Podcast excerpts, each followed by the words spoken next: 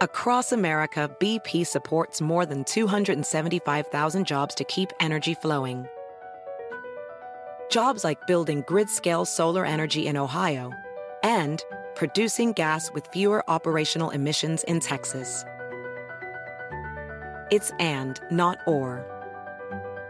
See what doing both means for energy nationwide at bp.com slash investing in America.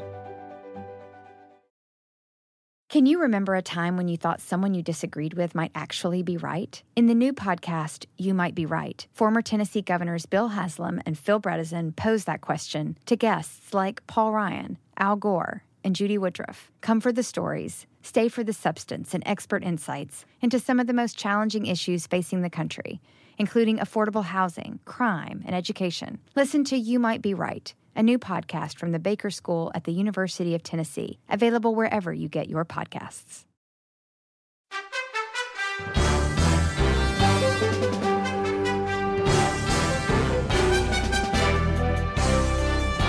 Hola, ¿cómo estás? Soy Fernando Espuelas, muy buenas tardes y gracias por estar conmigo. Te estoy comentando sobre este nexo tan directo entre la campaña de Donald Trump y los servicios de inteligencia rusos algo que ahora tenemos mucho más eh, conocimiento, ya que se publica una lista de sanciones en contra de Rusia por su intervención en las elecciones y ataques cibernéticos.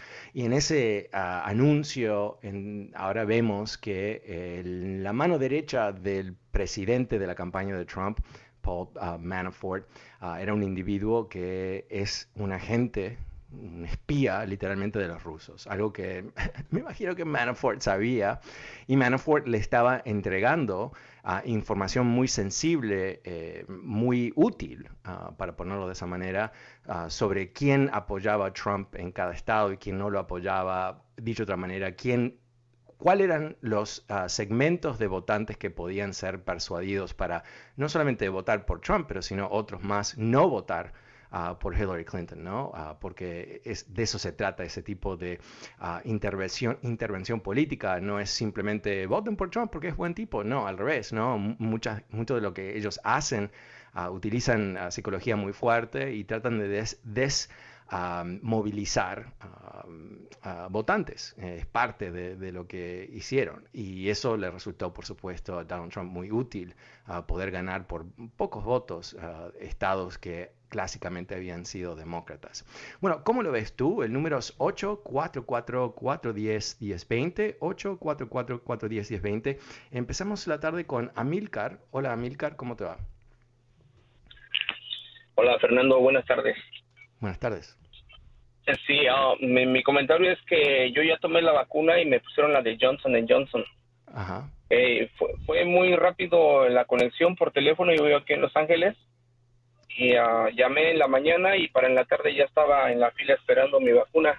Y ah, ya recibí la noticia, de, bueno, ya me enteré de que personas tuvieron, bueno, hay personas que reaccionaron, casualmente creo que fue las de Johnson Johnson las que le pusieron.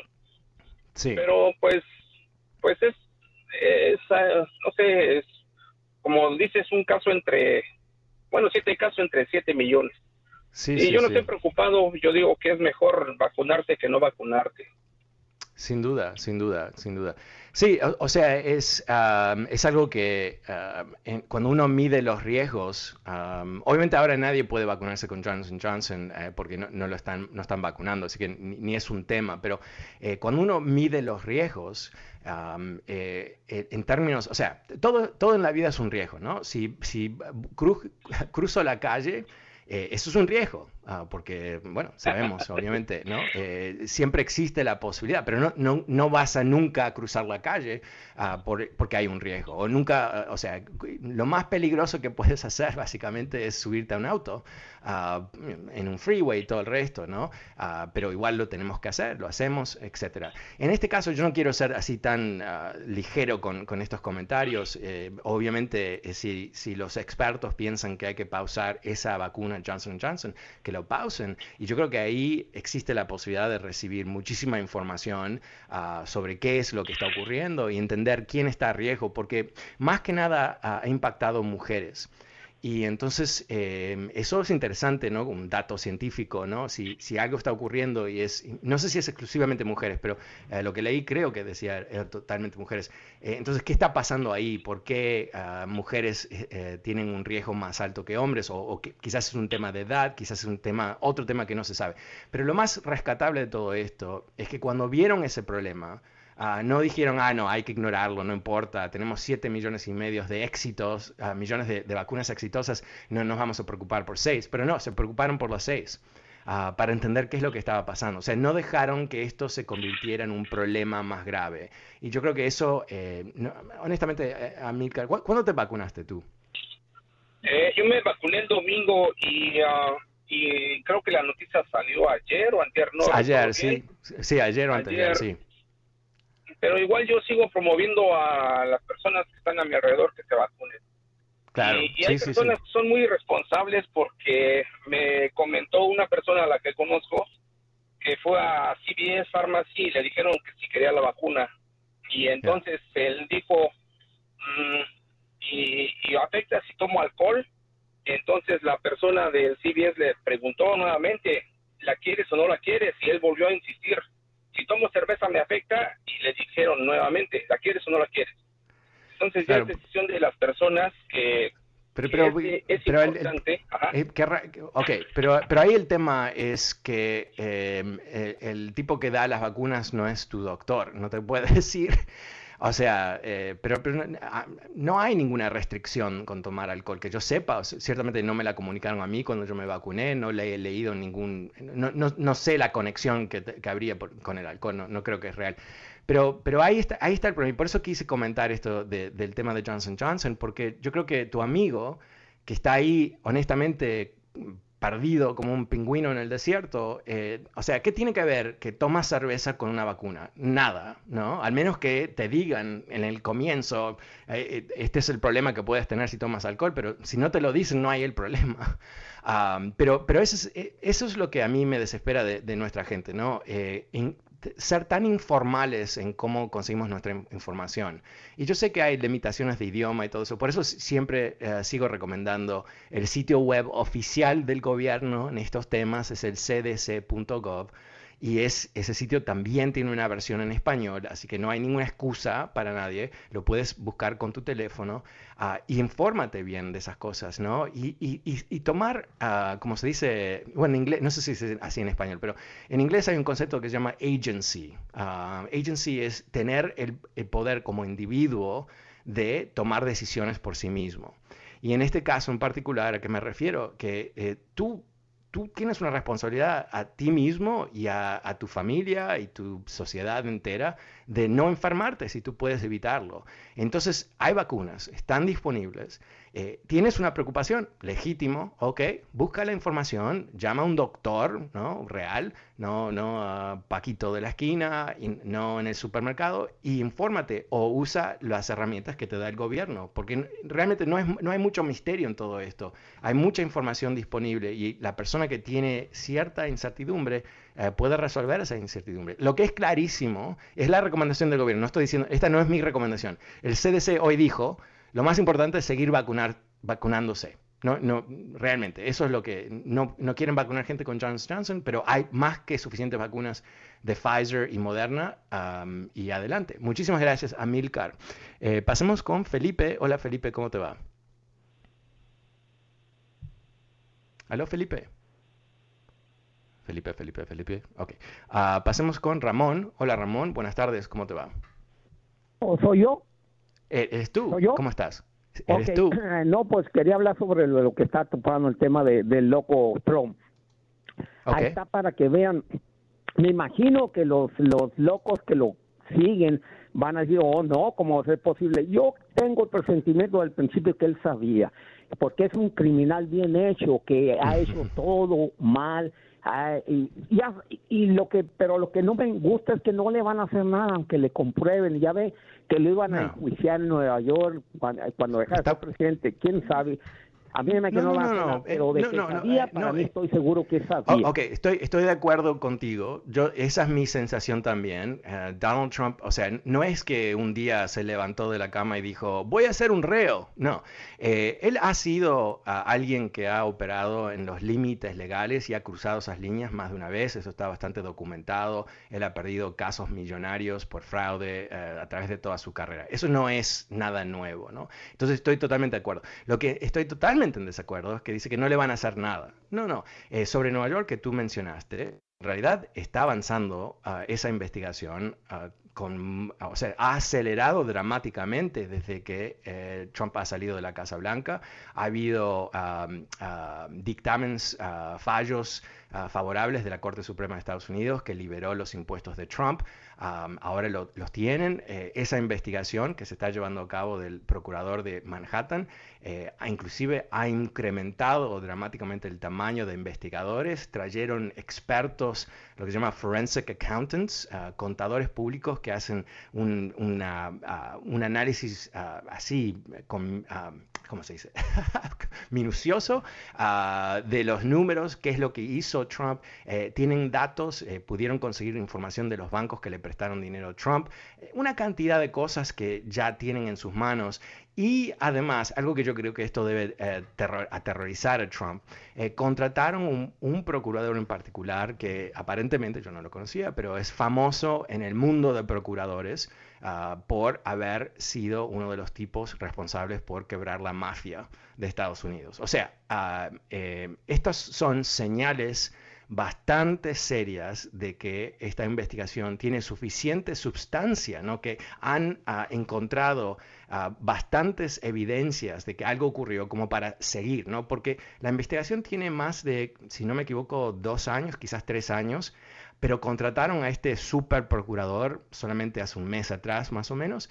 ¿Qué quiere decir eso? No, no creo que lo, lo trajeron a ese equipo simplemente porque necesitaban otro más, ¿no? sino porque han llegado a tal punto donde ahora tienen que, eh, imagínate, ¿no? hay millones, literalmente millones de documentos de muchos años de todo tipo, eh, y todo eso se tiene que armar en una historia, al fin y al cabo, todas las evidencias tienen que estar en una historia coherente de qué es lo que se le acusa a Trump de haber hecho. Y poder explicarlo con tanta sencillez que el, público lo pueda entender también. Porque el gran riesgo de este tipo de proceso legal, investigación y después si se procesa Trump, que no se sabe, ¿no? Obviamente todo esto puede ser enorme, enorme, enorme, enorme, enorme, hasta que no lo sea, ¿no? Hasta que decidan tenemos suficiente evidencia, pero no lo vamos a poder comprobar a, tal nivel, ¿no? beyond a reasonable doubt, el estándar legal. entonces no lo vamos a hacer. ¿Quién sabe? Yo no, me pongo en eso. Pero, pero las señales, las señales obvias es que esto está acelerando. Y eso no es todo. El otro lugar, que yo creo que no, lo, no hablamos mucho porque la procuradora de Atlanta, que está investigando a Trump por interferir en el proceso del conteo de los votos en las elecciones de Georgia, que es un crimen en Georgia, eh, anunció una investigación, pero calladita. No hay nada que se está filtrando de su oficina, no ha habido declaraciones a, las cortes todavía, que yo sepa, eh, por lo menos no, se han ah, filtrado en los medios, pero eh, y todo esto nos dice que, ah, una vez más, no sabemos qué va a ser el resultado de la investigación, obviamente la Procuradora de Atlanta no se va a jugar um, a la loca, a lo loco, ¿no? Em, eh, procesando a Trump si no tiene las evidencias, ¿no? Por supuesto, porque es tan serio. Eh, no quieres ser, esto lo digo del punto de vista de, no, eh, al fin y al cabo, todas estas personas tienen estándares y procesos y todo el resto, pero al fin y al cabo son humanos ah, que tienen intereses propios. Y uno de los intereses propios que tienen estos procuradores es no ser humillados, ¿no? Presentando un caso que, bueno, fracase o no, eso es otro tema porque lo, decide un, jurado, pero que, a, primera vista eh, no sea coherente y convincente. Entonces, eh, yo diría lo siguiente, eh, acá hay mucho para descubrir Ah, lo que tú y yo sabemos es como la punta del iceberg, ¿no? O sea, hay un 90% del iceberg que está por debajo del agua, eso se lo puedes confirmar con el capitán del Titanic, y en este caso el Titanic ah, yo creo que es Trump, ¿no? Ah, vamos a ver, quizás en esta versión de la película él esquiva el iceberg, pero quién sabe, quién sabe. Lo que yo creo que, es fundamental aquí es que nadie lo, lo va a perdonar, Eh, si hay evidencias de que él cometió crímenes, tengo un alto nivel de confianza que se va, lo van a procesar, ¿no? Después de lo que pase, es lo que pase. Pero, pero yo creo que si existen las evidencias, y obviamente no queremos, simplemente yo, eh, o sea, a mí no me gusta Trump para nada, en nada, en ningún momento, bajo ninguna circunstancia. Pero obviamente no quiero que lo procesen si no, más allá de ser un necio y, amigo de Putin y todo el resto, eh, estamos hablando de, de otro elemento aquí, no es un un dictamen ah, político es un dictamen criminal. Y si eso se puede comprobar, adelante. Si no, bueno, también. Muchísimas gracias, Ramón. Ah, pasemos con Raúl. Hola, Raúl. Buenas tardes. ¿Cómo te va? Gusto saludarte de nuevo. Fernando, gusto en saludarte. Gracias, igualmente. Yo me informo. Yo me he enseñado es por medio de, tu programa informarme. Yo sé cuáles son los lugares donde puedo agarrar información Ah, digamos, tú me, alguien me dice, vete a Fox, perdóname, perdóname, pero no, eh, vete a tal parte y yo ya sé dónde es, ¿me entiendes? Porque, por ejemplo, el bebé conoce la voz de su papá, entonces uno tiene que saber dónde hay que informarse, ¿verdad? Dónde hay que, hay que agarrar la información. Bueno, yo me, me inyectaron, me pusieron la vacuna de Johnson Johnson, pero todo sale a la luz. Yo no estoy preocupado, me llaman mis amigos con buena intención, me dicen, este, ¿cómo, cómo estás? este porque está, está mal, está mal, está mal, está mal esa vacuna. No, está bien, todo sale a la luz. También todo va a salir a la luz y, va a quedar desnudo ese Donald Trump. Este corre la cuerda del abismo. Eh, él está arriesgándose mucho, ese pobre señor, y adora la mentira. Wow, yo le no le deseo nada malo a mi propio enemigo, pero ese hombre se está, él mismo se está aventando el clavado al fuego. Así que Fernando, te felicito y te escucho por la radio. Bueno, gracias, gracias Raúl, pero, pero, pero quiero, eh, ya que comentaste lo de la vacuna, creo que si podemos hacer algo útil hoy es eh, asegurarnos que, que, lo que dijo tu amigo no es verdad. ¿no? no es que hay un problema con la vacuna, es que se detectó que en más de 100, perdón, 7 millones y medio de, de vacunas que se utilizaron, 6 personas, 6 de 7 millones y medio de personas tuvieron un problema y no se sabe por qué. No es que ha habido más de 6, ha habido 6. Puede ser que hay más que no se han reportado, pero en fin, es un número eh, realmente pequeñísimo relativo al número de vacunas. Si se hubieran vacunado 50 personas y, y 6 ah, tuvieran un problema, eso es 10% más o menos, un poquito más de 10%, 11 o 12% pero no sé el porcentaje, no puedo hacer la matemática así al aire eh, automáticamente, pero de 7 millones y medio que haya 6, es como uh, punto cero, bueno, eh, son, a ver, son como, son como 7 ceros, 6 o 7 ceros, la matemática no es mi fuerte, 6 o 7 ceros y un 1, o sea, punto 6 ceros y 1 porcentaje de problemas. O sea, que no digo que no hay un problema, no tengo la menor idea, pero definitivamente si tú te has vacunado y no has tenido ninguna reacción, no es que te va a agarrar así de sorpresa, ah, no has tenido una reacción, porque lo que entiendo, una vez más, no, soy experto, es que la reacción es, días después de, de, vacunarse en esas seis personas. Una vez más. Pero por eso yo creo que es importante, eh, todos tenemos que ser no solamente receptores de información, sino que emitores, emitores, eh, emit información. Tenemos que, proyectar información. Entonces, cuando alguien nos, nos dice algo así, no es tan simple decirles, eh, y pido esto como favor, ¿no? Decirles, no, yo no estoy preocupado. Es decirles, no, ¿sabes qué? tienes que informarte porque realmente el problema se está acatando, se está entendiendo, ah, pero en realidad la recomendación del gobierno sigue siendo vacunarse, ¿no? Ah, y eso es lo más fundamental, porque yo, em, mi gran temor es que eh, personas se mueran, latinos en particular, se mueran por ignorancia, porque de eso se trata, ¿no? Eh, la persona que se sienta con los brazos cruzados y dice, yo no me vacuno porque no sé, eso es una persona, esa persona eh, tiene un riesgo no sé cuánto, de infectarse, porque hay una pandemia.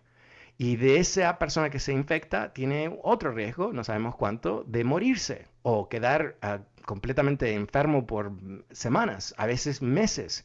Inclusive existe la posibilidad de lo que llaman the long haul, ah, que son síntomas que personas sienten por meses después de la infección.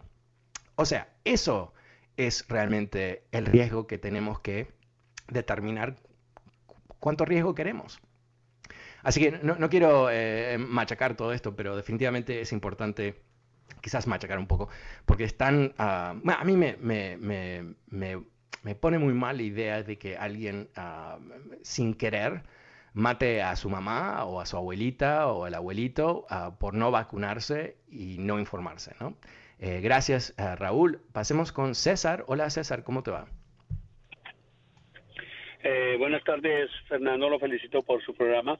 Respecto a lo, a lo que comentabas de, de Trump, yo siempre he tenido la duda cuando él ganó las elecciones de con Hillary Clinton. Desde ahí viene la forma sucia que él ganó, pues no se pudo comprobar, pero pues, sin embargo estuvo con dos un impeachment que siempre va a crear la duda de la manera sucia que ganó las elecciones contra Hillary. Y de ahí se comienza a tejer todo el sistema y la manera sucia que trabajó con los rusos y de la forma que ha procedido hasta ahora. Mm, y lo, el último punto es que eh, la única forma de ganar prácticamente a, a, los republicanos de la forma tan corrupta y sucia que han procedido durante todo este tiempo es yendo a las votaciones, porque eso lo demostró contra, contra Biden, los demócratas le demostraron. Y es la única forma de ganar las próximas elecciones el año entrante. Eso es todo nomás. Ok, ok. Eh, bueno, em, mira, em, eh, yo creo que las elecciones del año que viene eh, van a ser fabulosas para aquellos de nosotros que somos adictos a la política, porque está tanto en juego, ¿no? por un lado, los republicanos ya han anunciado que van a ganar control de la Cámara de Representantes. Y quizás tienen razón por la dinámica que he comentado en otros momentos, en donde el, el partido del presidente, o sea, el partido que está en la Casa Blanca, tiende a perder escaños de la Cámara de Representantes en las primeras elecciones que siguen las presidenciales, o sea, el año que viene serían esas elecciones. Entonces, em, ellos están, ya están hablando de quién va a ser el, presidente de este comité y el, presidente del otro y qué es lo que van a hacer y todo eso. O sea, ya es un poquito, como se dice en inglés, they're measuring the curtains, ¿no? Están, están ahí decidiendo el color del decorado antes de haber ganado las elecciones. Pero existe otro escenario que, porque la situación, recordemos que todos estos eh, patrones de la historia que se repiten, ¿no? Es porque usualmente hay condiciones semejantes. Eso obvio, ¿no? ¿Por qué? Porque entra un presidente. Uh, wow, presidente, presidente, presidente, presidente. Después de dos años, hay gente que se, se harta del presidente o se enoja o decide, no, pero eh, yo lo, lo apoyé por esto o nunca lo apoyé. Ah, o, quizás tendría que haber votado, pero no voté, ahora voy a votar para, darle un congreso del otro partido. Entonces, eso es una dinámica que los republicanos eh, tienen lógica en pensar qué es lo que va a ocurrir y que van a tomar control del, del Congreso. Y eso implica ¿qué? que van a estar dos años bloqueándole a Biden todo, ¿no? porque quieren que él fracase para después presentarse dos años en el futuro y ah, con un nuevo candidato a la presidencia y, para hacer el argumento que ellos deben controlar el Congreso porque los demócratas fracasan. olvídate que fueron ellos, pero olvídate, e, eso es lo que está pasando. Pero lo que aquí realmente me parece que es interesante no hemos tenido una pandemia en 100 años, así que no sabemos el impacto pandemia sobre elecciones de medio término. Es factor número uno, que es un factor enorme. Factor número dos, es que los refuerzos de inversiones del gobierno, el plan de rescate, ahora el plan de infraestructura que viene, son masivas inyecciones de capital a la economía que por lógica van a generar crecimiento económico.